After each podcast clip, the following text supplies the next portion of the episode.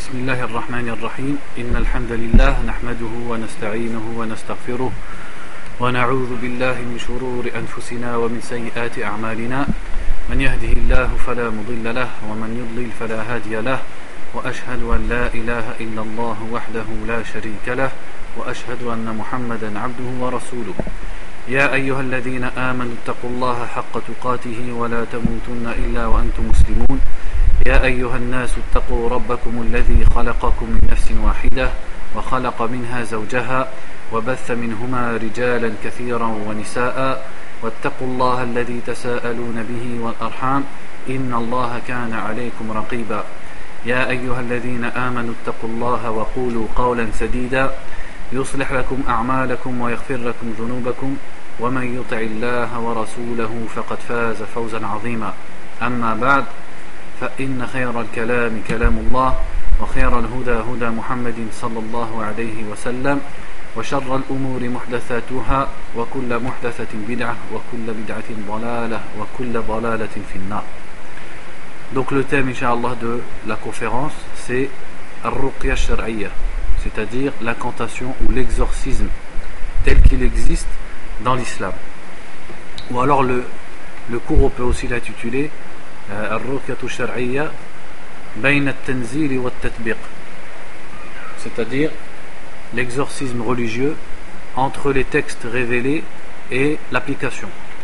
Donc en fait le cours il est basé sur euh, le livre qui s'appelle justement al-Tatbiq, c'est-à-dire les exorcismes ou les incantations religieuses entre les textes révélés et l'application du Cheikh Falah ibn Ismail Mundakar Hafidahullah wa jazahullah khayran donc du Cheikh Falah qui était venu ici Hafidahullah donc il a fait un livre sur le sujet donc on va pas lire le livre complètement mais on va lire des passages ça sera ça la base du cours فذكر الشيخ في الفصل الأول أن القرآن شفاء فقال حفظه الله تعالى القرآن والشفاء أولا شفاء القلوب قال إن القرآن الكريم شفاء للقلوب فهو يزيل الران الذي يعتريها ويعلوها فيمرضها ويهلكها مما يعرض عليها من الآفات بسبب الخرافات والأوهام والضلالات والبدع. وكذلك بسبب ما يرهقها من الوساوس والخطرات والشبهات فإن ذلك يجهد القلوب ويملأها بالهموم والأحزان والشكوك. ويحملها على الذل والعبودية لغير الله تعالى وعلى الخوف من غيره عز وجل. فالقرآن فيه شفاء من هذا كله لأنه كلام الله الحق فإنه يتغلغل في القلوب ويصل إلى سويدائها فتسكن وتطمئن ثم تشعر بالتيقن من وعد الله تعالى والأمن المطلق في الحياة الدنيا وما بعدها. Donc en fait, dans ce morceau, le cher dit premièrement que le Coran c'est tout d'abord une guérison des poitrines, une guérison des cœurs. Il dit donc le Coran c'est une guérison pour les cœurs. C'est un soin pour les cœurs, car il enlève la souillure qui touche les cœurs et qui les rend malades et qui les mène à la perdition. Et ces souillures et ces maladies, elles sont causées par al-khurafat, c'est-à-dire les histoires à dormir debout, les légendes, les contes de fées, et aussi al-awham wa c'est-à-dire les égarements, les innovations, les fausses pensées, etc. Il dit également les causes à cela, c'est-à-dire à la souillure du cœur et à la maladie du cœur, c'est également al-wasawis, c'est-à-dire les suggestions du shaitan et les mauvaises idées qui traversent l'esprit de la personne, ainsi que les shubuhat, c'est-à-dire les faux arguments et les ambiguïtés qu'une personne peut avoir et à cause desquelles il va, il va ne pas comprendre la vérité. Donc il dit tout ça, les innovations, tout ce qu'on vient de citer, ça remplit le cœur et ça le fatigue. Et ça le remplit de tristesse, de doute et de soucis. Et également par la suite, ça amène le cœur à se soumettre et à s'humilier pour autre qu'Allah et peut-être aussi à adorer autre qu'Allah et également à craindre autre qu'Allah Donc il dit par la suite que le Coran c'est une guérison de tous ces maux, de toutes ces maladies-là. Car c'est la parole d'Allah qui pénètre au fin fond des cœurs, qui fait que les cœurs ils vont s'apaiser. Et ensuite, ils vont sentir c'est-à-dire ces cœurs, avec la parole d'Allah ils vont acquérir la certitude vis-à-vis de la promesse d'Allah et de la sécurité, ici-bas comme dans l'au-delà. Donc en fait, qu'est-ce que ça va guérir? Ça va guérir leur crainte. Leur crainte d'autre qu'Allah, elle va être guérie par le fait que grâce au Coran, ils vont craindre Allah Azzawajal et ils vont avoir la certitude en Allah subhanahu wa ta'ala. Ensuite, le shir il a cité des versets dans ce sens, mais on va essayer d'aller vite. Thaniyan, shifa'ul uqul. Donc deuxièmement, il est une guérison pour al-uqul, c'est-à-dire la raison de l'être humain, l'esprit, l'intelligence de l'être humain. Donc il dit à ce sujet dans un passage فالقرآن الكريم شفاء للعقول وهداية ونور لتصحيح مسارات الفكر c'est-à-dire le Coran c'est une guérison pour la raison humaine et également c'est une guidée c'est une lumière qui va euh, corriger les chemins que la pensée humaine doit emprunter. Et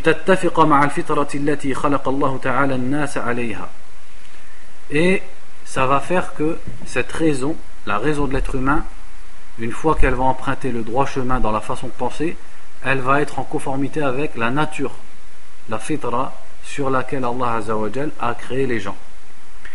فهو يحرر العقول من ذل التبعية الخاطئة ويعتق الضمائر البشرية لتمارس حقها في التفكير ويطلق الفكر من القيود ليتدبر ويتأمل ويستقل في ظل حدوده الشرعية Donc il dit que le Coran libère la pensée humaine de, du rabaissement et de l'humiliation qu'il y a dans ce qu'il a appelé ici at-taba'iyyatul khati'a c'est-à-dire le suivi, le mauvais suivi.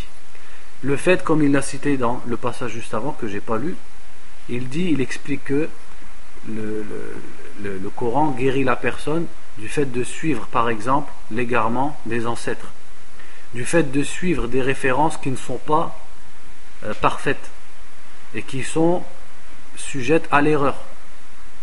Donc le Coran, il va guérir la personne de ça. Et il va guérir la raison humaine de suivre des références comme les ancêtres par exemple qui ne sont pas parfaits et qui peuvent eux-mêmes être dans l'erreur et dans l'égarement. Donc en fait, l'esprit humain et sa raison, elle va être libérée de ce que Shir a appelé ici Oyud, c'est-à-dire des choses qui enchaînent la raison et qui l'empêchent d'être dans le droit chemin et de voguer dans le droit chemin. Comme par exemple, on l'a déjà cité, hein, l'influence des ancêtres l'influence de la, façon de pratiquer ou des mentalités des ancêtres de la personne. Ce genre d'éléments, ça influe sur sa raison et c'est comme si ça l'attachait. Donc le Coran, en montrant à l'être humain que il ne, doit, il ne doit pas suivre ce genre de référence, il ne doit pas imiter aveuglément ses ancêtres alors qu'ils ils peuvent être dans l'erreur, etc. Eh bien, il libère l'esprit pour qu'il réfléchisse tout en étant dans des limites religieuses, des limites que le Coran a tracées. Donc il a cité un verset pour exprimer ça.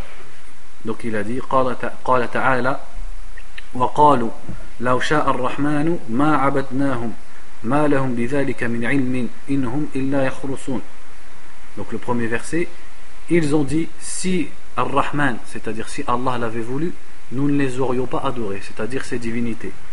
Et ils n'ont aucun savoir au sujet de cela, ils ne font que yakhrusun, c'est-à-dire ils débattent et ils émettent des présomptions.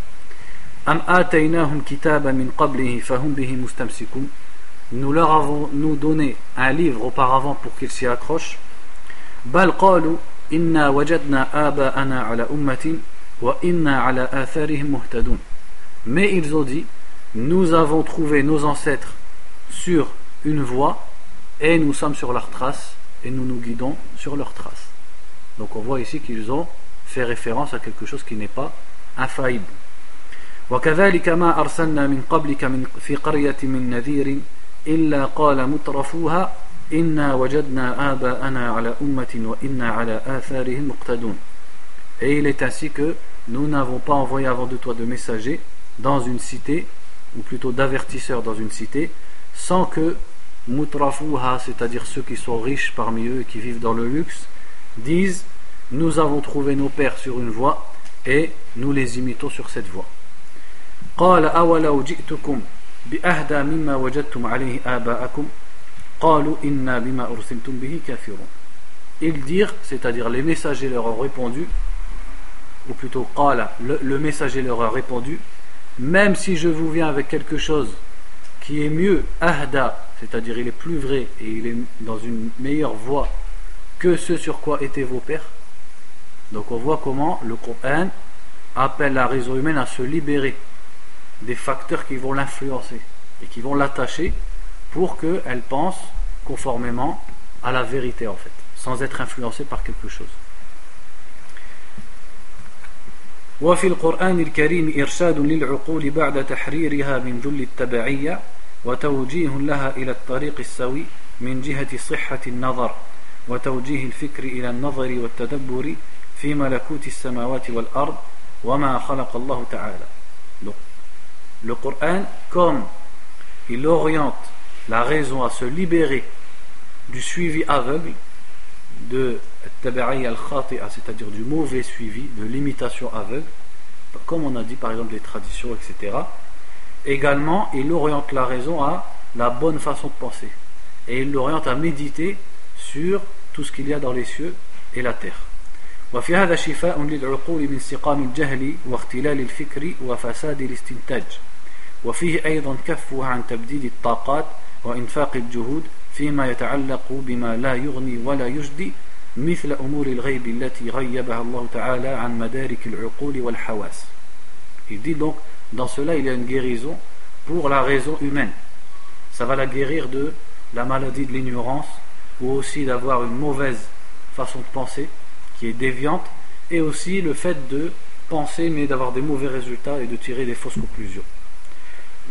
Et également, ça va lui éviter de se fatiguer. De se fatiguer à chercher dans des points, alors qu'Allah a fait que ces choses sont cachées, font partie du rêve. Donc le Coran, il oriente la raison humaine à réfléchir sur des choses qui sont présentes, sur des choses qui sont claires, qui sont tout ce les créations qui sont dans les cieux, la terre, etc. Non pas à réfléchir, à réfléchir sur des choses que l'esprit ne peut pas atteindre. Donc il se serait fatigué, alors que de toute façon, il ne peut pas les atteindre puisque Allah Azzawajal les a cachés des êtres humains. قال تعالى إن في خلق السماوات والأرض واختلاف الليل والنهار لآيات لأولي الألباب Ensuite il a cité ce verset qui dit Certes, dans les, la création des cieux et de la terre, dans la divergence de la nuit et du jour, il y a des signes pour ceux qui sont dotés d'intelligence. Ensuite il a cité plusieurs versets dans ce sens. Thalithan, shifa'un nufus. Troisièmement, la guérison des âmes. Donc on a eu la guérison des cœurs, la guérison de la raison, et maintenant la guérison de l'âme. وفي القرآن الكريم شفاء للنفس البشرية وعلاجها وصحتها من أمراض الهوى وأدناس متابعة الملذات وأرجاس تحقيق الشهوات ومن الطمع والحسد وغيرها من الأمراض النفسية والاجتماعية التي تفتك بالنفس وتجعل الإنسان أسيرا لأهوائه وشهواته وسجينا لملذاته وأطماعه ومن ثم يضعف المجتمع Donc le Coran contient une guérison de l'âme humaine et une façon de la soigner contre les maladies telles que la passion par exemple et toutes les bassesses. Le fait de courir après les délices, après les jouissances, et de chercher absolument à atteindre al-shahawat, c'est-à-dire les délices, les plaisirs, etc. Et également at-tam' wa al-hasad. At-tam' c'est-à-dire la convoitise et la jalousie, le fait de jalouser les gens et de détester voir les bienfaits d'Allah subhanahu wa ta'ala chez les autres. Et toutes les autres maladies nafsiya, c'est-à-dire de l'âme. Et les maladies aussi de la société. Parce que ça, c'est en rapport avec autrui. Le fait d'être jaloux, etc., ça, c'est en rapport avec autrui. Et il dit toutes ces maladies, en fait, elles font que la personne, l'être humain, il est comme un prisonnier. Pourquoi? Parce qu'il est prisonnier de ses plaisirs. Tout ce qu'il cherche à avoir et ce derrière quoi il court, c'est ses plaisirs et ce qu'il convoite, des choses de la vie d'ici-bas. Et à ce moment-là, il devient faible et la société, elle devient faible. فالقرآن الكريم يحرر النفس في من هذا الأسر ومن الانقياد وراء الزائل الفاني donc le Coran est guéri l'âme il la libère de cette emprise l'emprise des plaisirs l'emprise de la convoitise et le fait de d'être derrière et de ne se concentrer que sur quelque chose qui va disparaître c'est-à-dire tout ce qui va disparaître des choses de la vie d'ici-bas لتسمو برغباتها وأهدافها نحو الكمال البشري ولتعلو عن مواطن العلل والآفات والأمر بالسوء ولترقى إلى أعلى درجات الإطمئنان والقناعة والرضا Donc pour que l'âme humaine, au lieu de courir vers les convoitises, vers les plaisirs et d'être conditionné par ça, ce qui est rabaissant pour elle, il l'oriente vers ce qui l'élève, c'est-à-dire qu'elle cherche à s'élever et à acquérir les hautes qualités et la perfection humaine, c'est-à-dire toutes les caractéristiques qui sont de la perfection et de l'excellence d'un être humain. Donc ça c'est ce qu'il a dit au début en ce qui concerne le fait que le Coran est une guérison à la fois pour le cœur, la raison et l'âme. Et bien sûr il y a d'autres passages qu'on n'a pas lus. De toute façon, entre parenthèses, le livre il est, on l'a posé ici. Celui qui veut le lire en arabe, يستفيد يعني il va en profiter énormément التداوي بالقرآن ensuite il a mis un autre chapitre qu'il a appelé التداوي بالقرآن c'est-à-dire le fait de se soigner par le Coran قال حفظه الله تعالى إن هذا الموضوع قد كثر حوله الكلام وطال فيه الجدل والخلاف بين مانع من ذلك جملة وتفصيلا بأدلة عقلية وأقيسة منطقية بزعمه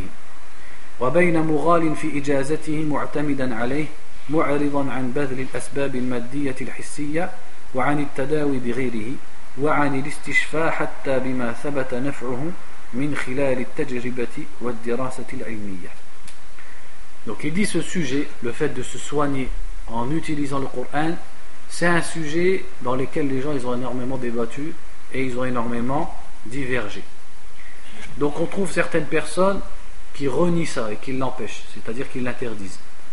Et ils ont comme preuve des raisonnements qui prétendent être des raisonnements et de la logique. Et ils disent donc le Coran, ça ne peut pas soigner. Et de l'autre côté, des gens qui ont exagéré quand ils ont permis de se soigner dans le Coran, jusqu'à ce qu'ils aient complètement négligé les causes concrètes, les causes matérielles qui sont, qui sont euh, dont l'efficacité a été prouvée par l'expérience, d'une part, mais aussi par c'est-à-dire les études scientifiques d'autre part. Donc il y a des causes, ce qui veut dire ici, c'est-à-dire les soins médicaux par exemple. Donc il y a des causes qui sont bonnes pour se soigner. Comment on les connaît ces causes? Le Cheikh a cité deux choses. Al-tajriba, l'expérience, et al-dirasa al les études scientifiques. Donc la deuxième partie de catégorie de personnes qui ont été dans un extrême, ils vont jusqu'à se passer et renier ou négliger ces causes-là, les causes concrètes, pour ne, ne se consacrer qu'au Coran.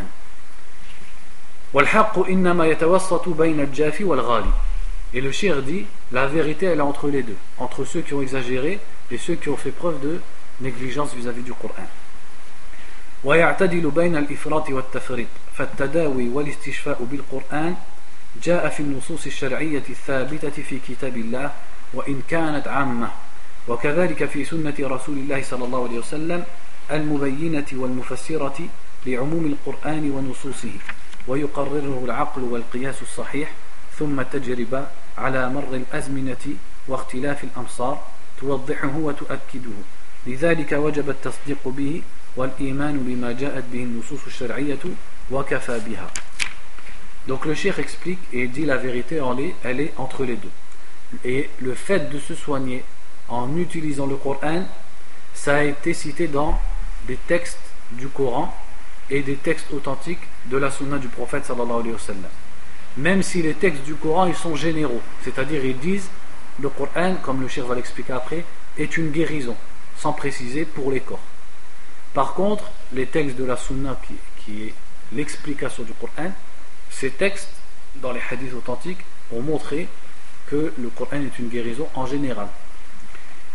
Il dit ensuite la raison humaine et el qiyas sahih, la vraie analogie, elle, confirme, elle le confirme. Et ensuite, c'est également confirmé par ce qu'on appelle el tajriba, c'est-à-dire l'expérience. Depuis tout, euh, il dit comme le dit Shir, à la al-azmina, c'est-à-dire depuis longtemps. Ah, toutes les, périodes sont passées, les époques sont passées, et l'expérience a montré que le Coran soigne. Donc il dit, vu tout cela, on doit croire et on doit avoir la foi que le Coran est une guérison. Awalan, c'est-à-dire qu'on peut se soigner plutôt par le Coran. Awalan, al-istidlalu bima ja'a fil Qur'an al-Karim.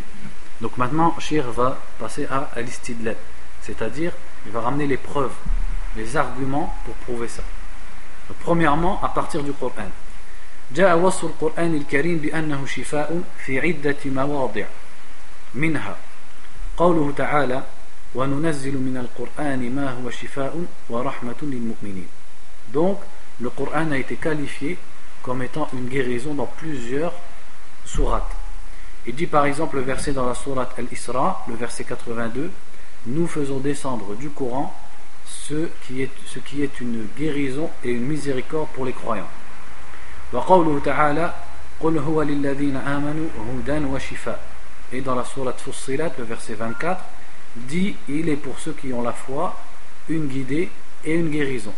وقوله تعالى قد جاءتكم موعظة من ربكم وشفاء لما في الصدور.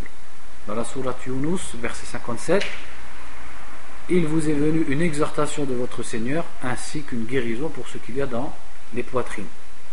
والناظر في سياق هذه الآيات الكريمات يجد الوصف بالشفاء قد جاء في معرض ذكر أمراض وآفات القلوب ونحوها دون الأبدان Il dit mais celui qui regarde ces versets et le contexte de ces versets, il se rend compte qu'il parle, c'est-à-dire que la sourate, par exemple les versets qui sont avant, ça parle des maladies des cœurs, pas des maladies du corps. وأما الناظر إلى أصل اللفظ عن الشفاء فيرى أنه على العموم العموم فيتناول الشفاء من الأمراض القلبية والعقلية كما يتناول الأمراض الجسدية والعوارض المادية الحسية Il dit, et celui qui regarde à la base du mot, c'est-à-dire Ashifa, qui est répété dans tous ces versets, donc suivez bien. Le cher dit, celui qui regarde le contexte des versets, qu'est-ce qu'il dit C'est que ça part des cœurs. Donc qu'est-ce qu'on en comprend Que c'est une guérison pour les cœurs mais pas pour les corps. Mais celui qui regarde juste le mot shifa, qui veut dire guérison, celui-là, qu'est-ce qu'il va dire Il va dire c'est général. À la fois pour les maladies mentales et psychologiques et du cœur, et aussi pour les maladies physiques, c'est-à-dire du corps. وخاصة إذا نظر في سنة رسول الله صلى الله عليه وسلم الغراء واعتبر بتطبيقاته فإن معنى العموم يتأكد ولا شك il dit surtout, par rapport au deuxième avis, la deuxième façon de comprendre les versets, surtout si on regarde dans la sunna du prophète sallallahu alayhi wa sallam, et dans comment il appliquait, on se rend compte que cette deuxième signification, elle existe. C'est-à-dire que c'est à la fois, c'est général, c'est également pour le corps.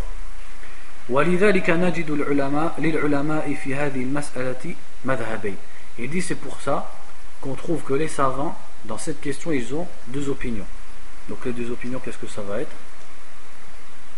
On l'a déjà dit en fait. Voilà. Voilà. Les premiers, ils disent que c'est une guérison pour l'esprit seulement, ou alors un neuf, c'est l'aql, etc., le cœur. Et les autres, ils vont dire c'est général, même pour le corps. Simplement, cher, maintenant, il va ramener en fait les paroles. Nous, on va en citer certaines. Je n'ai pas euh, coché toutes les paroles. المذهب الأول ذهب بعض علماء التفسير في شرح وبيان الشفاء في كلام الله تعالى إلى أنه شفاء من أمراض القلوب والنفوس والعقول. فهذا إمام المفسرين ابن جرير الطبري ابن جرير الطبري رحمه الله يشير إلى أنه الاستشفاء من الجهل والضلالة والعمى. Donc il dit, la, première opinion, c'est qu'ils disent le Coran c'est une guérison simplement pour le cœur, la raison et l'âme. Donc il dit par exemple l'imam des savants du tafsir, Al-Tabari, Ibn Jarir al-Tabari, il a dit que c'était une guérison contre l'ignorance, contre l'égarement et l'aveuglement. Donc c'est-à-dire tout ça, le cœur, la raison, etc. وكذلك الإمام البغوي رحمه الله ذكر الاستشفاء من الضلالة والجهالة والاختلاف والإشكال والشبهة والحيرة حتى قال فهو شفاء القلوب بزوال الجهل عنها البغوي رحمه الله lui il a expliqué également la guérison par le Coran simplement comme étant contre l'égarement, l'ignorance, la divergence, les problématiques, les ambiguïtés et le doute. Et il a dit, il est une guérison des cœurs parce qu'il enlève l'ignorance des cœurs. Donc ça aussi, ça va dans le même sens. Et ensuite, il a cité également Ibn Kathir, rahimahullah ta'ala. Donc Al-Tabari, Al-Baghawi et Ibn Kathir, rahimahullah ta'ala. Mais le shir, il a souligné quelque chose d'important un peu après. Il a dit, ومع ذلك لم ينكر أحد منهم الشفاء للأبدان C'est-à-dire, il a dit, mais aucun de ces imams n'a renié que le Coran était une, était une guérison pour les corps. Vous allez me dire, bah si, c'est ce que tu viens de dire. Non. Qu'est-ce que j'ai dit au début À partir du verset, par rapport au verset. C'est-à-dire qu'au verset, les versets, qu'est-ce qu'on en comprend? On en comprend que le Coran est une guérison pour les cœurs, la raison et l'âme, pas pour le corps. Mais ça ne veut pas dire qu'il n'y a, pas d'autres preuves qui montrent que le Coran est une guérison pour le corps. Là, on parle du tafsir du verset. Tous ces versets qui disent que le Coran est shifa, une guérison.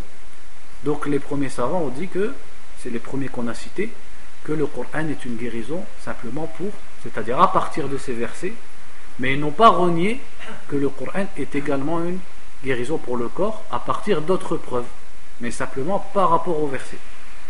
Donc là, on parle de cette divergence, c'est dans le tafsir des versets, pas dans le fait que le Coran soit une guérison ou pas pour les corps. المذهب الثاني مذهب جمهور أهل العلم في أن نصوص الشفاء والاستشفاء تعم أمراض القلوب والأبدان. La deuxième opinion, c'est la majorité des savants qui disent que les textes du Coran qui parlent de la guérison ou du fait de chercher la guérison, l'istishfa, ça englobe à la fois les maladies du cœur et les maladies du corps. Donc là, il a cité plusieurs savants. Il a dit ici par exemple وهذا الألوسي يقرر أن في القرآن آيات وسورا تقرأ للشفاء الجسماني ثم قال donc il a dit Al-Alousi, l'imam Al-Alousi, rahimahullah ta'ala, il a expliqué que dans le Coran, il y avait des versets et des sourates qu'on peut réciter pour guérir le corps, Al-Shifa al-Jusmani.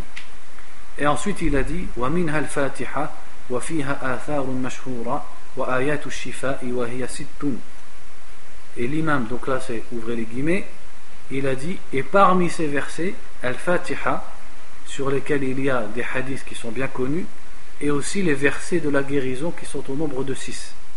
Donc là, je vais vous citer les références, comme ça celui qui les veut. Il a dit وهي ست قال تعالى ويشفي صدور قوم مؤمنين dans la sourate At-Tawbah le verset 14 وشفاء لما في الصدور la sourate Yunus le verset 57 فيه شفاء للناس la sourate An-Nahl le verset 69 وننزل من القرآن ما هو شفاء ورحمة للمؤمنين la sourate Al-Isra le verset 82 وإذا مرضت فهو يشفين la sourate الشعراء le verset 80 قل هو للذين آمنوا هدى وشفاء dans le, le, la sourate Fussilat le verset 44 ثم ذكر يعني الألوسي عن السبكي والقشيري الإقرار على ذلك والتجربة فيه et ensuite Al-Alousi a cité d'autres savants tels que Al-Subki et Al-Qushayri qui ont également affirmé cela et même l'expérience, c'est-à-dire qu'ils ont expérimenté la guérison du corps par le Coran. وأما القرطبي رحمه الله فذكر القولين ثم استشهد للثاني et Al-Qurtubi dans le Tafsir rahimahullah il a, il a ramené les deux paroles à propos de l'interprétation des versets et il a affirmé la deuxième opinion c'est-à-dire celle de la majorité des savants ensuite le shir dans le livre il a cité Al-Mawardi il a cité Al-Shawkani ensuite il a dit ويقول السعدي رحمه الله تعالى فالشفاء الذي تضمنه القرآن عام لشفاء القلوب ولشفاء الأبدان من آلامها وأسقامها Donc ça c'est dans son tafsir, As-Sa'di rahimahullah il a dit donc la guérison que le, que le Coran contient est générale et englobe la guérison des cœurs, point de suspension, c'est-à-dire que plus loin il a dit, et la guérison des corps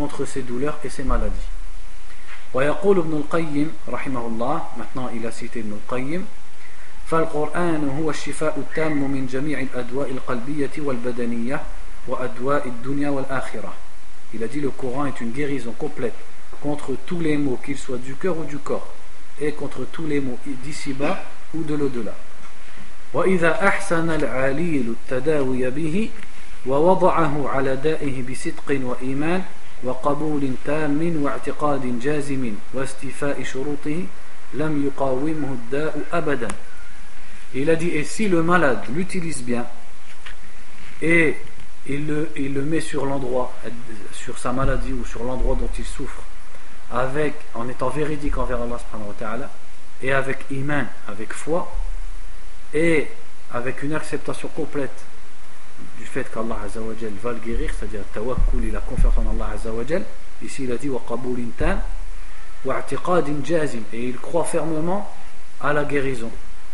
Wa et il remplit les conditions, la maladie ne pourra jamais faire face à ça. C'est-à-dire que forcément, il va guérir. S'il utilise le Coran pour une maladie du corps, avec certitude, et en le faisant comme il faut, Allah Azzawajal va le guérir. وكيف تقاوم الأدواء كلام رب الأرض والسماء الذي لو نزل على الجبال لصدعها أو على الأرض لقطعها Il dit comment la maladie pourrait faire face à la parole d'Allah subhanahu wa ta'ala qui, si elle descendait sur une montagne, elle l'exploserait. Et si elle descendait sur la terre, elle la fendrait. فما من مرض من أمراض القلوب والأبدان Il dit donc qu'il n'y a pas une maladie dans toutes les maladies des cœurs ou les maladies des corps sans que dans le Coran il y a un chemin qui t'indique comment le soigner et la cause de cette maladie.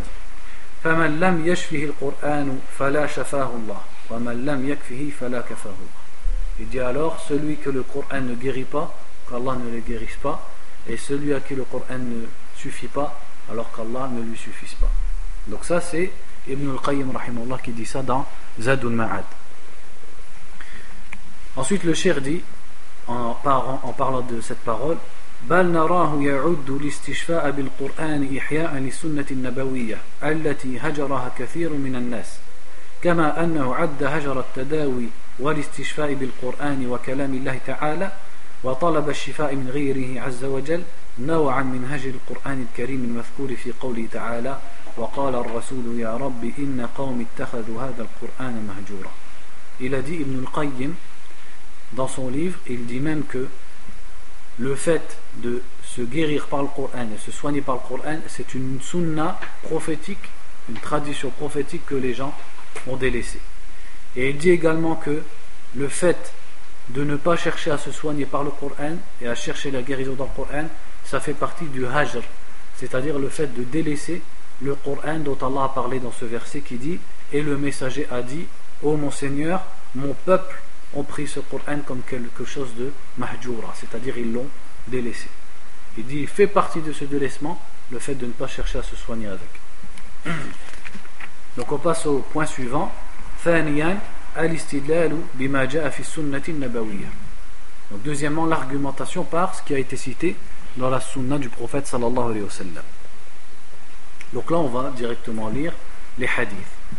Il a dit, حفظه روى الشيخان روى الشيخان من حديث أبي سعيد رضي الله عنه واللفظ للبخاري قال إن ناسا من أصحاب النبي صلى الله عليه وسلم أتوا على حي من أحياء العرب فلم يقروهم Donc vous connaissez ce hadith qu'on va lire qui est dans Sahih al-Bukhari et Sahih Muslim. Le hadith de Abu Sa'id qui a dit que une partie des compagnons, c'est-à-dire des gens parmi les compagnons du prophète sallallahu alayhi wa sallam, sont passés ou sont allés chez une certaine tribu arabe, c'est-à-dire des gens parmi les arabes, et ils n'ont pas accepté de les accueillir. c'est-à-dire ils ne les ont pas accueillis, ils, n'ont pas fait preuve d'hospitalité.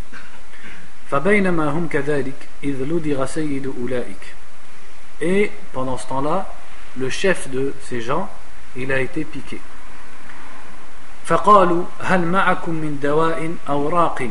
Donc ces gens ont dit aux Sahaba Est-ce que parmi vous il y a un soin, un médicament, ou un raqi, c'est-à-dire quelqu'un qui connaît l'exorcisme, les incantations فقالوا إنكم لم تقرونا ولا نفعل حتى تجعلوا لنا جعلا فجعلوا لهم قطيعا من الشاء Donc il, les Sahaba ont dit mais vous, vous n'avez pas été hospitalier, vous ne nous avez pas accueillis. Donc on ne fera rien tant que vous ne nous donnez pas un salaire. Et donc ils se sont mis d'accord sur une partie, un nombre de moutons. فجعل يقرأ بأم القرآن ويجمع بزاقه ويتفله فبرأ فأتوا بالشاء فقالوا لا نأخذه حتى نسأل النبي صلى الله عليه وسلم فسألوه فضحك وقال وما أدراك أنها رقية خذوها واضربوا لي بسهم Donc, ce, une personne s'est avancée parmi les Sahaba et il a commencé à lire Surat al-Fatiha.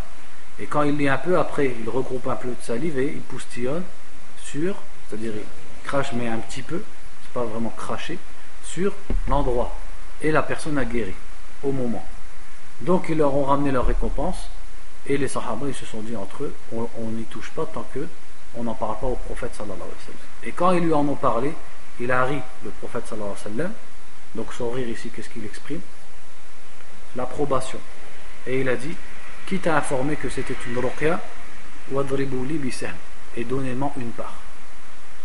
Donnez-moi une part, donc c'est encore, encore plus euh, expressif dans l'approbation, pour leur montrer que c'est licite, puisque lui-même, par l'acte, il va leur montrer que c'est licite, il va en manger.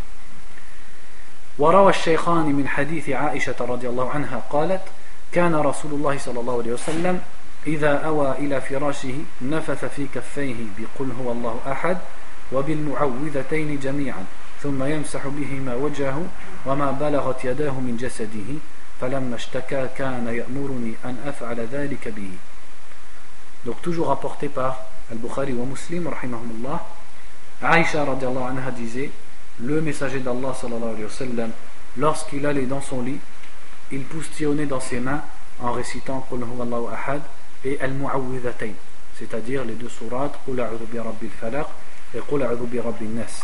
Et ensuite, avec ses mains, il essuyait son visage et tout ce qu'il pouvait atteindre avec ses mains. Et après, elle a dit Falam mashtaka, lorsqu'il s'est plaint, en fait, ça ne veut pas dire lorsqu'il s'est plaint, c'est-à-dire lorsqu'il a été, il a commencé à être malade, à souffrir, c'est moi qui lui faisais. Donc là, c'est bien corporel. إلى غير ذلك من الأحاديث الشريفة الكثيرة في هذا الباب. وهذا الإمام البخاري رحمه الله صنف في صحيحه كتاب الطب بعد كتاب المرض والذي ضمنه بعد ذكره أنواعا من الأدوية العضوية الحسية جملة من الأحاديث التي يتقرر بها الاستشفاء والتداوي والتطبب بالقرآن الكريم مما يتبين به عظيم فقهه واختياره رحمه الله تعالى. Il dit, il y a aussi beaucoup d'autres hadiths authentiques dans ce sujet. Et il dit l'imam al-Bukhari dans son sahih, après Kitab al-Marad, le chapitre de la maladie, il a mis Kitab al-Tib, le chapitre de, des soins, de la médecine. Et il a cité, après avoir cité certains soins corporels, donc des soins concrets, par exemple avec des plantes, etc., il a cité des hadiths qui montrent qu'on peut soigner avec le Coran. Donc en fait, ça montre le fiqh de l'imam al-Bukhari. C'est comme pour prouver que le Coran soigne tout autant que, tout autant, c'est-à-dire, comme on peut soigner avec des choses concrètes comme les médicaments, etc., on peut également se soigner par le Coran.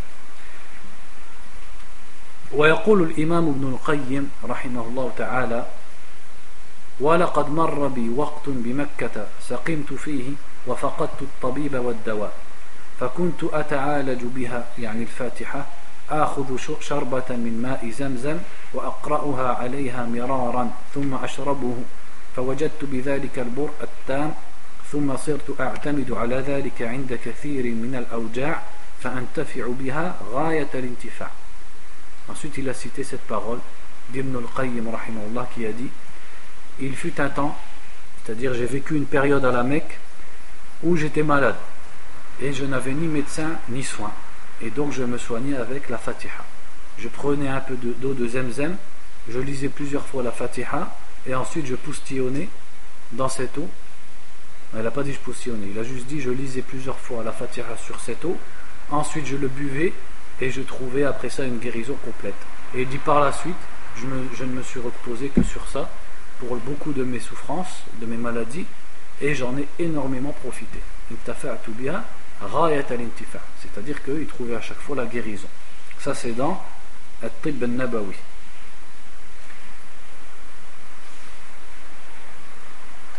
Ici il a cité d'autres paroles, notamment de Ibn Hajar, de Al-Aini, qui a cité Al-Khattabi, rahimahullah. ثم قال الشيخ حفظه الله وليس معنى هذا ولازمه ترك التداوي والاستشفاء بالأدوية الطبيعية المادية il dit, et tout cela ne veut pas dire qu'on se passe des soins et des médicaments naturels ou maddiya, c'est-à-dire matériels, concrets, c'est-à-dire les médicaments, les soins, etc. Et de se suffire que de la lecture des versets du Coran. Donc il dit tout ce qu'on vient de dire, ça ne veut pas dire qu'on va se soigner que par le Coran.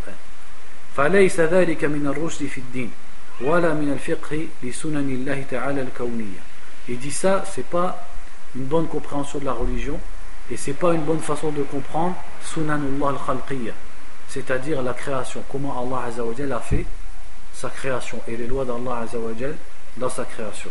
ولكن الشأن هو الجمع بين هذا وذاك والانتفاع بالأمرين والجمع بين بذل الأسباب الحسية والمادية مع الاعتماد على ما جاء به التوجيه الشرعي وتعلق القلب بالله تعالى وحده فهو النافع وهو رب الأسباب تبارك وتعالى Il dit en fait, la chose c'est de faire les deux et de profiter des deux.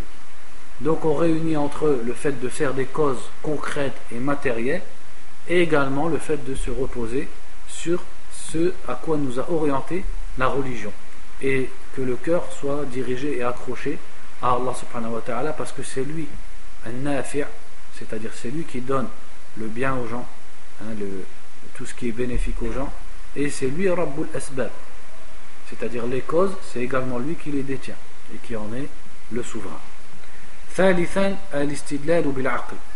Troisièmement, l'argumentation par la raison, c'est-à-dire du fait que le Coran est un soin.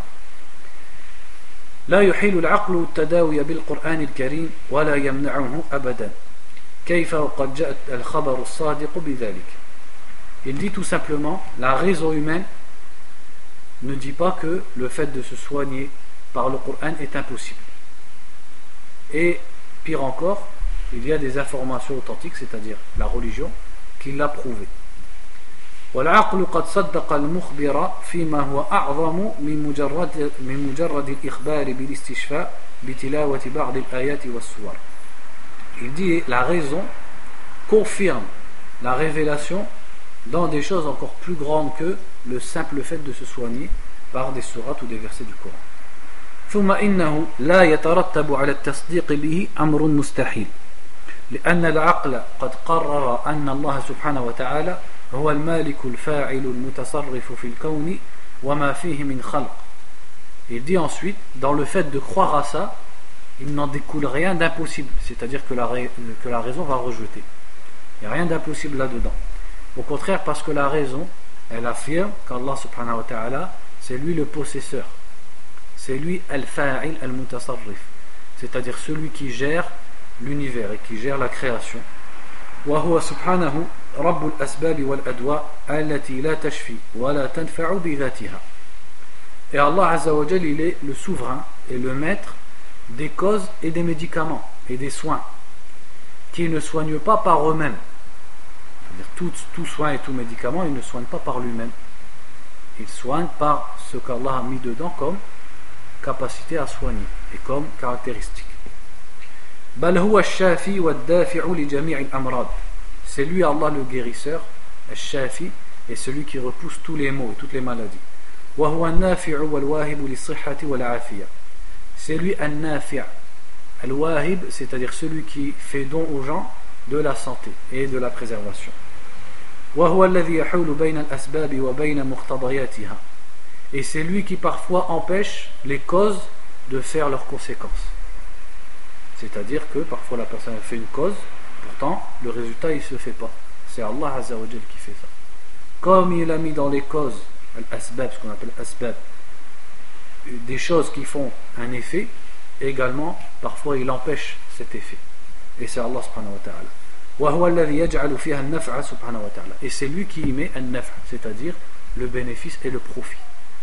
Donc c'est lui, Allah subhanahu wa ta'ala, qui met le bien dans les asbab et c'est lui également qui peut empêcher l'asbab de ramener du bien. Donc ça c'est ce qui concerne l'argumentation par la raison. Cheikh il a encore parlé par la suite, mais moi j'ai juste pris ce morceau ثم قال حفظه الله تعريف الرقية الشرعية Ensuite, il a dit quelle est la définition de ar-ruqya shar'iyya, l'exorcisme ou l'incantation religieuse. Ar-ruqyatu bisukun il-qaf. Donc, premièrement, on dit ruqya, c'est-à-dire sur le qaf, on met une sukun. Ar-ruqyatu. Parce qu'il y a beaucoup de gens, ils prononcent mal. Ils disent, par exemple, euh, je veux qu'on fasse une ruqya. Ils mettent une kasra sur le, sur le qaf. Une ruqya. On ne dit pas une ruqya ou alors une, une ruqiyya, il met une shedda sur le ya, avec une kasra sur le qaf. Ou alors il dit une ruqiyya. Ruqiyya, ça c'est un prénom. Donc on dit ruqya. C'est ça le vrai mot. Ruqya, c'est comme ça qu'on dit. ويقال رقى بالفتح في الماضي. Le verbe qui veut dire faire une ruqya, on dit raqa pour le passé, avec un une alif maqsoura. ويرقي بالكسر في المستقبل في المستقبل et dans le, le, pour le présent comment on dit yarqi donc on dit yarqa euh, pardon raqa yarqi vous m'excusez c'est passé aux heures passé aux heures raqa yarqi ويقال استرقى أي طلب الرقية et on dit istarqa pour dire il a demandé qu'on lui fasse une ruqya pour ça il y a le alif, le sin et le ta. tujma'u ala ruqan. Et le pluriel de ruqya, c'est ruqan. Ra, qaf, alif maqsoura avec tanwin. وتقول استرقيته فرقاني رقية فهو راق dans cette phrase on a tout istarqaytuhu je lui ai demandé de me faire ruqya faraqani et il m'a fait ruqya, raqani. Donc on a le verbe raqa. Ruqyatan. C'est-à-dire il m'a fait raqani ruqyatan. Donc c'est-à-dire qu'on appelle ça une ruqya. Fahuwa raqin. Donc celui qui le fait, on dit raqin. Si on met alif lam, comment on dit Ar-raqi. Là on met le ya. Si on met pas alif lam, si on veut dire un qui fait une ruqya, comment on dit Raqin Si on veut dire le qui fait la ruqya, hein, l'exorciste ou je sais pas comment, arraqi avec le ya. ويقال رق الراقي رقية ورقيا إذا عوذ ونفث في عوذته On peut dire également raqiyan pour le master. Ensuite, il a cité l'explication de la définition de Ibn al-Athir. Il a cité la définition de Ibn Manzour. Tout ça, on le passe. وعرفها بعض الفقهاء بما يرقى به من الدعاء لطلب الشفاء Il dit certains fuqaha, certains savants du fiqh l'ont défini comme étant ce par quoi on soigne yurqa bihi, c'est-à-dire les incantations qu'on fait comme invocation pour demander la guérison. Donc des invocations qu'on fait pour demander la guérison. وقال ابن التين الرقى بالمعوذات وغيرها من أسماء الله تعالى الحسنى هو الطب الروحاني. إذا كان على لسان الأبرار من الخلق حصل الشفاء بإذن الله تعالى.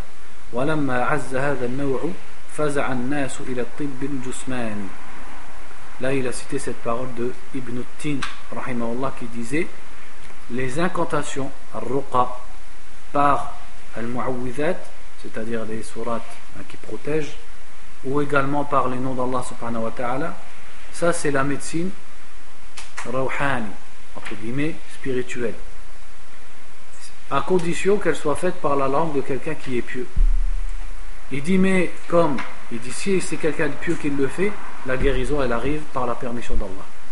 Il dit, mais comme ce genre de cette catégorie, quand elle est devenue rare, eh ben, les gens ils se sont précipités vers la médecine corporelle, c'est-à-dire la médecine concrète avec des médicaments, parce que les pieux ils sont devenus rares. qabla al-islam.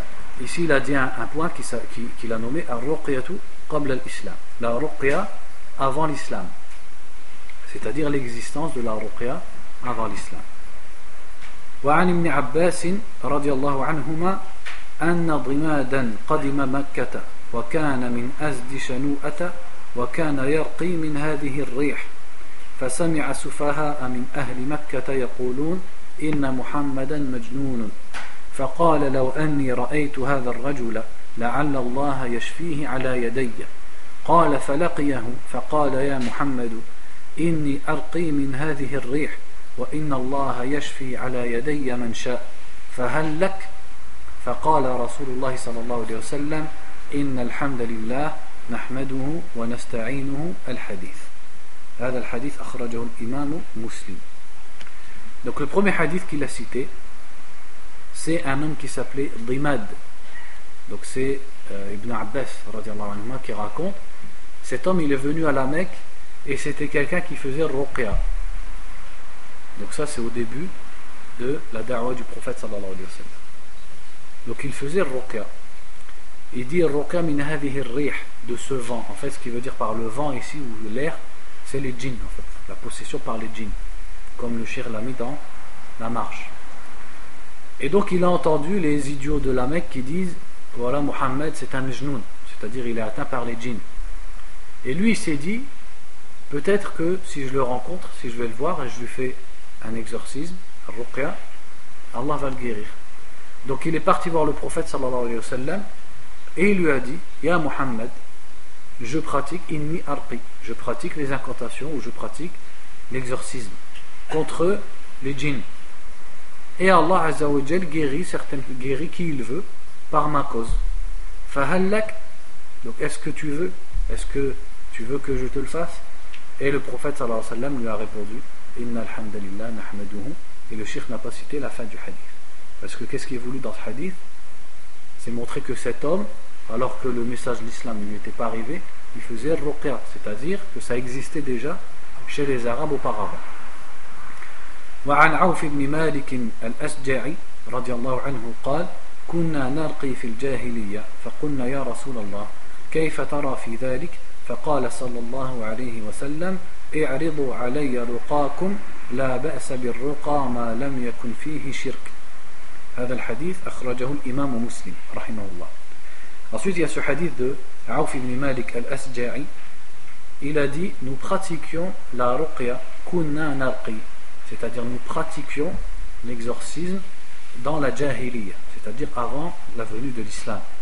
Et donc, nous avons dit, après qu'ils se soient convertis, ils ont dit au prophète Ô messager d'Allah, qu'est-ce que tu. C'est-à-dire, qu'en penses-tu Que dis-tu sur cela?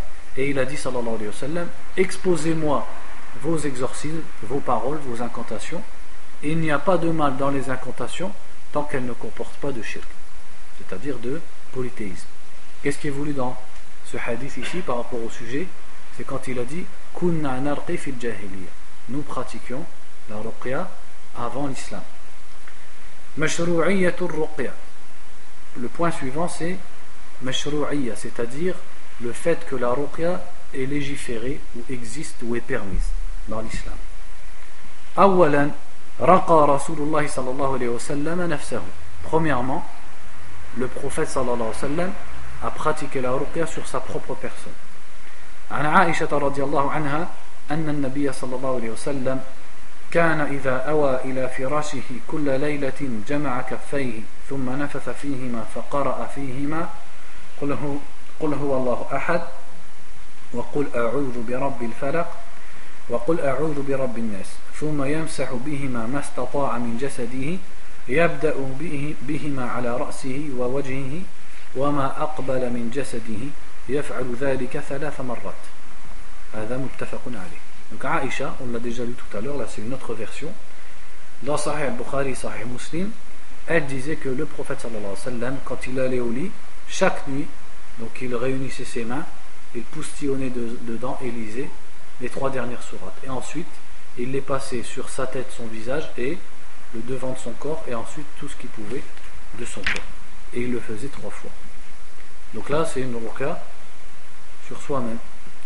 وعن أبي سعيد رضي الله عنه قال كان رسول الله صلى الله عليه وسلم يتعوذ من الجن وعين الإنسان حتى نزلت المعوذتان فلما نزلتا أخذ بهما وترك ما سواهما وهذا في سنن الترمذي رحمه الله Ensuite, il y a ce hadith d'Abu Sa'id anhu qui dit le prophète sallallahu alayhi wa sallam kana yata'awwadu c'est-à-dire il cherchait la protection contre les djinns et contre al le mauvais œil jusqu'à ce que soit révélé al-mu'awwidhatan c'est-à-dire les deux dernières sourates c'est-à-dire qu'auparavant il recherchait la protection d'Allah par d'autres paroles et il a dit et lorsque ces deux sourates sont descendues il s'est contenté de ces deux sourates donc là encore qu'est-ce qu'il veut dire par ce hadith c'est qu'il se fait lui-même protection c'est-à-dire il cherche la protection par des incantations pour sa propre personne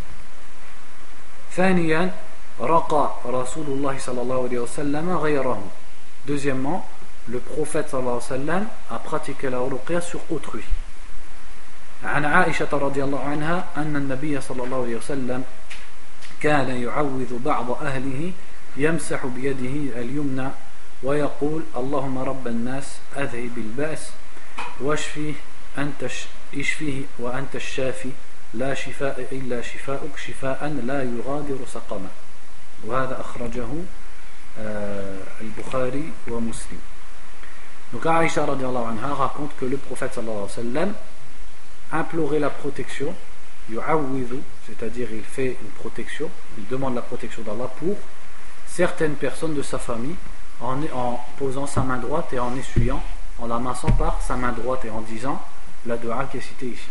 Ô Allah, Seigneur des, hommes, Seigneur des gens, fais partir le mal, guéris-le, c'est toi Shafi, c'est-à-dire c'est toi le guérisseur. Il n'y a de guérison que ta guérison, une guérison qui ne laisse pas de maladie. وعن ابن عباس رضي الله عنهما قال كان النبي صلى الله عليه وسلم يعوذ الحسن والحسين ويقول إن أباكما كان يعوذ بهما إسماعيل وإسحاق أعوذ بكلمات الله تمة من كل شيطان وهمة ومن كل عين لامة. Ibn Abbas a rapporté que le prophète sallallahu alayhi wa sallam faisait cette prière pour cette incantation pour Al-Hassan et Hussein, et Hussein. et il leur disait votre père, c'est-à-dire Ibrahim, le faisait pour Ismaïl et Ishaq. Et ensuite il disait la dua que vous avez entendue. Donc ça c'est rapporté par Al-Bukhari, rahimahullah. ثالثا رقى رسول الله صلى الله عليه وسلم غيره Troisièmement, le prophète sallallahu alayhi wa sallam a été, c'est-à-dire autre que lui, lui a pratiqué la ruqya. C'est-à-dire des personnes, ou plutôt autres que le prophète sallallahu alayhi wa sallam, a pratiqué la ruqya sur le prophète sallallahu alayhi wa sallam. Donc on a le premier cas, c'est sur lui-même. Le premier cas, c'est sur autrui. Le premier cas, c'est quelqu'un, une autre personne qui le fait sur lui, sallallahu alayhi wa sallam. عن عائشة رضي الله عنها أنها قالت كان إذا اشتكى رسول الله صلى الله عليه وسلم رقاه جبريل قال بسم الله يبريك ومن كل داء يشفيك ومن شر حاسد إذا حسد وشر, وشر كل ذي عين Donc Aïcha radiallahu anha dit lorsque le prophète sallallahu alayhi wa sallam كان إذا اشتكى c'est-à-dire lorsqu'il souffrait رقاه جبريل Jibril lui faisait ruqya et il disait Bismillah yubrik, au nom d'Allah, qu'il te, guéri, qu te guérisse. Wa min kulli da'in yashfik, qu'il te guérisse de toute maladie. Et contre le mal d'un jaloux lorsqu'il jalouse. Et contre le mal de toute personne qui, min kulli dhi'in, toute personne qui atteint avec son œil. Ça c'est rapporté par l'imam muslim, rahimahullah. وعن أبي سعيد رضي الله عنه أن جبريل أتى النبي صلى الله عليه وسلم فقال يا محمد اشتكيت فقال صلى الله عليه وسلم نعم قال بسم الله أرقيك من كل شيء يؤذيك من شر كل نفس أو عين حاسد الله يشفيك بسم الله أرقيك وهذا في صحيح مسلم Et Abu Sa'id a rapporté un hadith semblable où il a dit que Jibril alayhi salam est venu au prophète sallallahu alayhi wa sallam et il lui a dit Ishtakaita, c'est-à-dire est-ce que tu souffres de quelque chose il lui a dit oui. Et alors il lui a dit Bismillahi arqik. Donc Bismillahi arqika. Pour traduire ça en français, c'est un peu compliqué. Donc au nom d'Allah, je, euh, je t'exorcise. Je te soigne. Contre toute chose qui te nuit. Et contre le mal de toute âme ou tout œil envieux. Allah yashfik, Allah te guérit, dans le sens qu'Allah te guérisse. Bismillah au nom d'Allah je t'exorcise. رابعا يأمر رسول الله صلى الله عليه وسلم ويندب غيره في الرقية ويرخص فيها Quatrièmement, le prophète sallallahu alayhi wa sallam ordonne à autrui de faire la ruqya où il le recommande, où il le permet. On a les trois, par sa parole. C'est-à-dire qu'il le recommande, ou alors il l'ordonne, ou alors il le permet. عن أم سلمة رضي الله عنها أن النبي صلى الله عليه وسلم رأى في بيتها جارية في وجهها سفعة فقال استرقوا لها فإن بها النظرة Donc ici c'est Umm Salama anha qui raconte que le prophète sallallahu alayhi wa sallam a vu dans la maison de Umm Salama une jeune fille ou une esclave qui avait dans son visage, comme il est écrit ici, saf'atun. Dans la marche, il a ramené plusieurs explications, par exemple comme une couleur jaune ou une couleur noire dans le visage. C'est-à-dire une couleur qui, n'est pas la couleur habituelle du visage. Et donc quand il l'a vu, le prophète alayhi wa sallam a dit aux gens de la maison, c'est-à-dire faites-lui ruqya car elle a un navra, c'est-à-dire car elle souffre du ayn dans une des explications du mot al-nabra. Donc là, il a ordonné qu'on lui pratique. Ça, c'est rapporté par Al-Bukhari et Muslim. وعن عثمان بن أبي العاص الثقفي رضي الله عنه أنه شكى إلى رسول الله صلى الله عليه وسلم وجعا يجده في جسده منذ أسلم فقال له رسول الله صلى الله عليه وسلم ضع يدك على الذي تألم من جسدك وقل بسم الله ثلاثا وقل سبع مرات أعوذ بالله وقدرته من شر ما أجد وأحاذر وهذا في صحيح مسلم رحمه الله Uthman ibn Abi al-As al-Thaqafi, il raconte que depuis qu'il s'est converti, anhu, il avait une douleur dans un endroit de son corps. Alors le prophète sallallahu alayhi wa sallam lui a dit Mets ta main à l'endroit qui te fait mal et dis Bismillah trois fois. Et ensuite tu dis sept fois je cherche la protection par Allah auprès d'Allah et de sa capacité. Contre le mal que je trouve et que je crains. Donc là, il lui a ordonné, ou il lui a recommandé. الرقية. وعن خولة بنت حكيم رضي الله عنها قالت سمعت رسول الله صلى الله عليه وسلم يقول من نزل منزلا ثم قال أعوذ بكلمات الله التمات من شر ما خلق لم يضره شيء حتى يرتحل من منزله ذلك وهذا في صحيح مسلم رحمه الله Khawla bint Hakim elle a dit qu'elle a entendu le prophète sallallahu alayhi wa sallam dire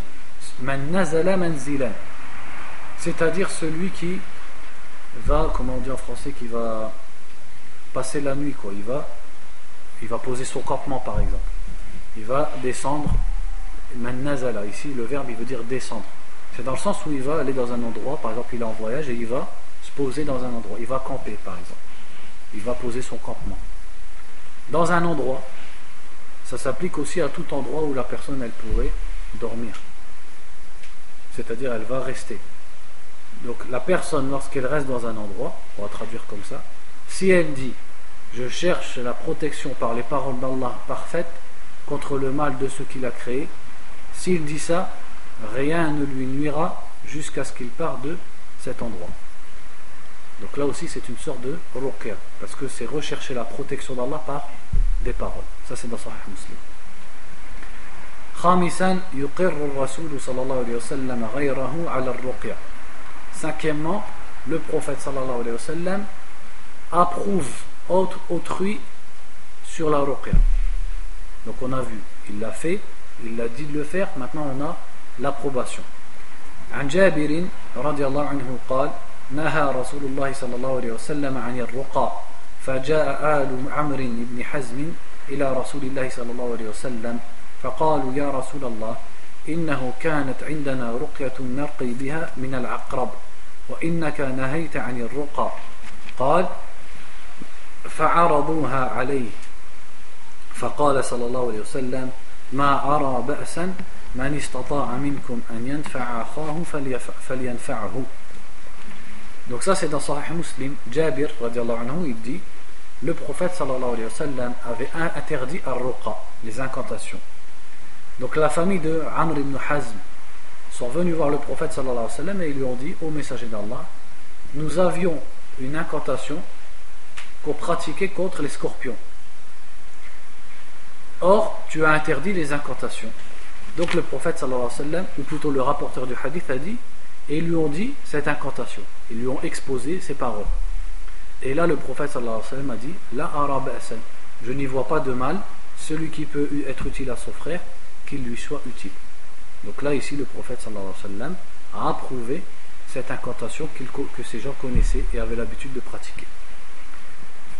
وكذلك إقراره صلى الله عليه وسلم للراقي كما جاء في حديث أبي سعيد الخدري رضي الله عنه et aussi le hadith d'Abu Sa'id de tout à l'heure quand avec les bédouins quand ils ont euh, le, un des sahaba quand il a lu la fatiha sur la piqûre du scorpion etc et après le prophète sallallahu alayhi wa sallam il, il a ri pour approuver ce qu'ils avaient fait. Anwa'ur ruqa les différentes sortes d'incantations ou d'exorcisme c'est-à-dire de ruqa.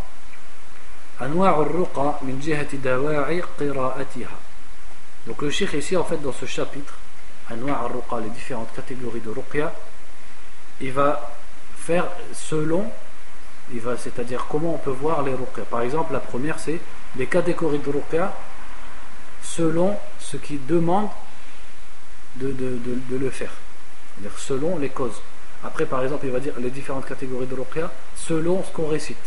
Dire, il va faire plusieurs points avec différentes façons de classer ou de différencier entre les ruqa. Donc premièrement, quand il a dit les différentes catégories de ruqa, dans le pourquoi, c'est-à-dire dans les causes pour lesquelles on lit, et on les lit.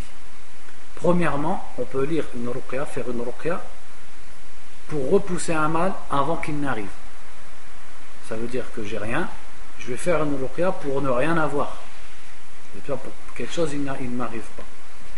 عن ابن عباس رضي الله عنهما قال كان النبي صلى الله عليه وسلم يعوذ الحسن والحسين الحديث Donc premièrement déjà il a cité le hadith de Al-Hassan et Hussein qu'on a vu tout à l'heure Donc ça c'était alors que le Hassan et Hussein ils étaient en bonne santé. Donc ils n'avaient rien. C'est pour protéger de quelque chose qui pourrait venir. وعن عثمان بن عفان وعن عثمان بن عفان رضي الله عنه قال سمعت رسول الله صلى الله عليه وسلم يقول من قال في أول يومه أو في أول ليلته بسم الله الذي لا يضر مع اسمه شيء في الأرض ولا في السماء وهو السميع العليم ثلاث مرات لم يضره شيء في ذلك اليوم أو في تلك الليلة Ensuite, il y a ce hadith de Uthman anhu, qui dit J'ai entendu le messager d'Allah sallallahu alayhi wa sallam dire Celui qui dit au début de sa journée ou au début de la nuit Bismillahi alladhi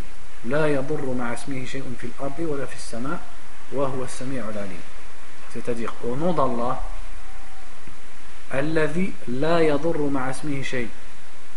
C'est-à-dire au nom d'Allah qui, ou dont, je ne sais pas comment on peut dire en français, rien ne nuit avec son nom. C'est-à-dire, je cherche refuge par le nom d'Allah, alors que rien ne peut nuire avec le nom d'Allah. Et il est Sami al-Ali, l'audient et l'omniscient. Celui qui dit ça donc trois fois, rien ne lui nuira dans cette journée ou dans cette nuit. Ça c'est rapporté par, il dit ici, l'imam Ahmed, rahimahullah, et c'est authentifié notamment par Sheikh al-Albani, rahimahullah. وعن أبي مسعود رضي الله عنه قال قال النبي صلى الله عليه وسلم من قرأ بالآيتين من آخر, من آخر سورة البقرة في ليلة كفتاه وهذا في صحيح البخاري وصحيح مسلم Donc ensuite, il y a ce hadith d'Abu Mas'ud dans lequel le prophète sallallahu alayhi wa sallam a dit Celui qui récite les deux derniers, les deux derniers versets de la sourate al-Baqarah dans une nuit, elles lui suffisent. C'est-à-dire, elles lui suffisent. Dans quel sens il sera protégé. Il n'y a rien qui va l'atteindre. Ça, c'est rapporté par Al-Bukhari et Muslim. وتقدم حديث مسلم عن خولة بنت حكيم إلى آخره. Donc, on a vu également le hadith tout à l'heure pour celui qui descend dans un endroit. Donc, à la base, il n'a rien. C'est pour se protéger de ce qui pourrait le toucher. ثانيا تقرأ الرقية لرفع البلاء بعد وقوعه. Et deuxièmement, donc c'est logique. Premièrement, c'était on peut faire la ruqya quand il n'y a rien, mais pour éviter que le mal arrive. Et deuxièmement, on peut lire la ruqya quand il y a un mal, pour l'enlever. قد تقدم ذكر طائفة من الأحاديث المرفوعة الصحيحة في هذا المعنى عن عائشة رضي الله عنها في رقية جبريل النبي صلى الله عليه وسلم في مرضه وشكواه Donc on a déjà vu à ce sujet les hadiths. Le hadith de Aïcha, quand elle disait que Jibril, il faisait ruqya au prophète sallallahu alayhi wa sallam lorsqu'il souffrait. Donc là, la souffrance, elle est présente. La ruqya, elle vient pour enlever cette souffrance. Aussi le hadith de Uthman ibn Abil Ars quand il avait mal, et le prophète lui a dit, sallallahu alayhi wa pose ta main, récite telle et telle parole. Et également la ruqya qu'il se faisait à lui-même, sallallahu alayhi wa sallam, etc. etc. أنواع الرقى من جهة ما يقرأ به Maintenant, les catégories de ruqya, donc là c'est une différente façon de voir les ruqya par rapport à ce qu'on y récite. Au début, c'était les catégories de l'okra par rapport à pourquoi on les fait. Maintenant, c'est par rapport à ce qu'on y dit.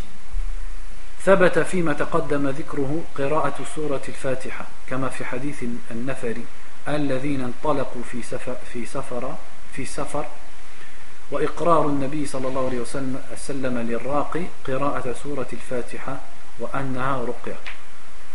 Ça quelle heure minuit. On, va s'arrêter là, Inch'Allah, on va continuer demain, j'arrive plus à lire. On va finir juste ce point. Donc premièrement, euh, Premièrement, la ruqya par le Coran. Donc Shir dit, on a déjà vu tout à l'heure la ruqya par Al-Fatiha, dans le hadith de Abi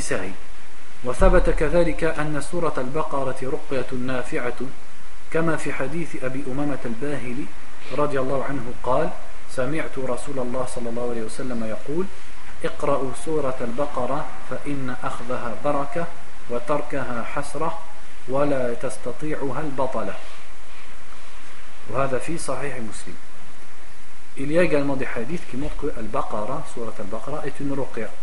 Comme ce hadith où le prophète a dit, sallallahu alayhi wa sallam, lisez la Surat Al-Baqarah car le fait de la, de la prendre, pas de l'apprendre, de la prendre, arvaha, c'est-à-dire de l'utiliser, est une baraka, c'est un bien, la délaisser est une perte, et la tastati'uha al-batala, c'est-à-dire les sorciers ne peuvent pas y faire face. Ça c'est rapporté par l'imam muslim. وحديث أبي هريرة رضي الله عنه أن رسول الله صلى الله عليه وسلم قال لا تجعلوا بيوتكم مقابر إن الشيطان ينفر من البيت الذي تقرأ فيه سورة البقرة وهذا في صحيح مسلم et le hadith où le prophète a dit sallallahu alayhi wa sallam ne faites pas de vos maisons des cimetières le shaitan fuit d'une maison dans laquelle on récite la sourate al-Baqarah وثبت كذلك أن قراءة آية الكرسي من الرقى النافعة بإذن الله تعالى كما في حديث أبي هريرة رضي الله عنه حين كان يحرس الصدقة وجاءه شيطان في صورة رجل يسرق الطعام. فقال الشيطان لأبي هريرة رضي الله عنه إذا أويت إلى فراشك فاقرأ آية الكرسي الله لا إله إلا هو الحي القيوم حتى تختم الآية فإنك لن, لن يزال عليك من الله حافظ ولا يقربنك شيطان حتى تصبح. وفيه إقرار النبي صلى الله عليه وسلم Ensuite, il a cité aussi également par rapport à Ayat al-Kursi, le hadith d'Abu Huraira dans lequel hein, il gardait la sadaqa, c'est-à-dire il gardait les aumônes et la zakat, et un shaitan à chaque fois il venait, etc. Comment s'est fini le hadith? C'est que le shaitan qui venait à Abu Huraira sous la forme d'un homme, il lui a dit donc, lorsque tu vas dans ton lit, récite le verset Allahu la ilaha illa huwa al-hayyul qayyum jusqu'à la fin. Si tu le fais, tu auras un protecteur. Tu auras de la part d'Allah un protecteur et le shaitan ne t'approchera pas jusqu'au matin. Le protecteur ici c'est un ange. Donc le shaitan ne l'approchera pas, il sera préservé jusqu'au matin. Et lorsqu'il a raconté ça au prophète sallallahu alayhi wa sallam, il l'a approuvé. Donc ici on a par rapport à Ayat al-Kursi. وثبت كذلك أن قراءة المعوذات من الرقى النافعة وقد تقدم ذكر النصوص الدالة على ذلك من قول النبي صلى الله عليه وسلم وفعله ومن فعل غيره له صلى الله عليه وسلم On a également les hadiths qu'on a vu tout à l'heure avec les dernières sourates du Coran, Al-Mu'awwidhat, et d'autres textes dans la Sunna du, des paroles du prophète ou de ses actes ou des actes d'autres personnes, etc. Donc tout ça c'est par rapport à la ruqya avec le Coran. Deuxièmement, la ruqya par les invocations et le rappel d'Allah. وقد ثبت ذلك كما في أحاديث وأدعية النبي صلى الله عليه وسلم وأمره ووصيته لأصحابه وقد تقدم ذكر طائفة لا بأس بها donc également toutes les preuves on les, on les a déjà vues par exemple hein, le hadith avec Hassan et Hussein le hadith avec euh, le, le sahabi qui se plaignait d'une douleur donc à chaque fois les ruqya dans ces, dans ces hadiths qu'est-ce que c'est? C'est pas des versets du Coran c'est des paroles. Bismillah, ou alors le hadith de Jibril aussi. Bismillah arqiq, min sharri ma etc. Ça, ce sont des invocations, c'est pas le Coran. Donc il y a des ruqa qui sont en récitant le Coran, et il y a également un ruqya avec certaines paroles, certaines invocations. Je vous dis un peu le sommaire de demain. Alhamdulillah, on a fait la moitié déjà. C'est pour ça que j'enlève des passages. Parce qu'à la base, le livre, si on le lit, il faudrait 8 cours, normalement y a 80 pages. Donc on a bien avancé. Donc en fait la suite qu'est-ce que c'est? On a fait un arruqa le, le jugement de, des ruqa d'avant l'islam et des, des des incantations, des exorcismes des chrétiens et des juifs. Ensuite, les conditions et les points à respecter dans la ruqya. Donc, dans la ruqya, dans celui qui la pratique et dans celui pour qui on la pratique. Après, il va parler du lien entre la ruqya et la confiance en Allah subhanahu wa ta'ala et aussi l'application, c'est-à-dire euh, il va citer certaines choses dans tout ça, inshallah ta'ala, et également à la fin les, innovations, dans les bid'a dans la ruqya. Barakallahu fikum, wallahu a'lam, wa sallallahu wa sallam ala nabiyyina Muhammadin wa ala alihi wa sahbihi.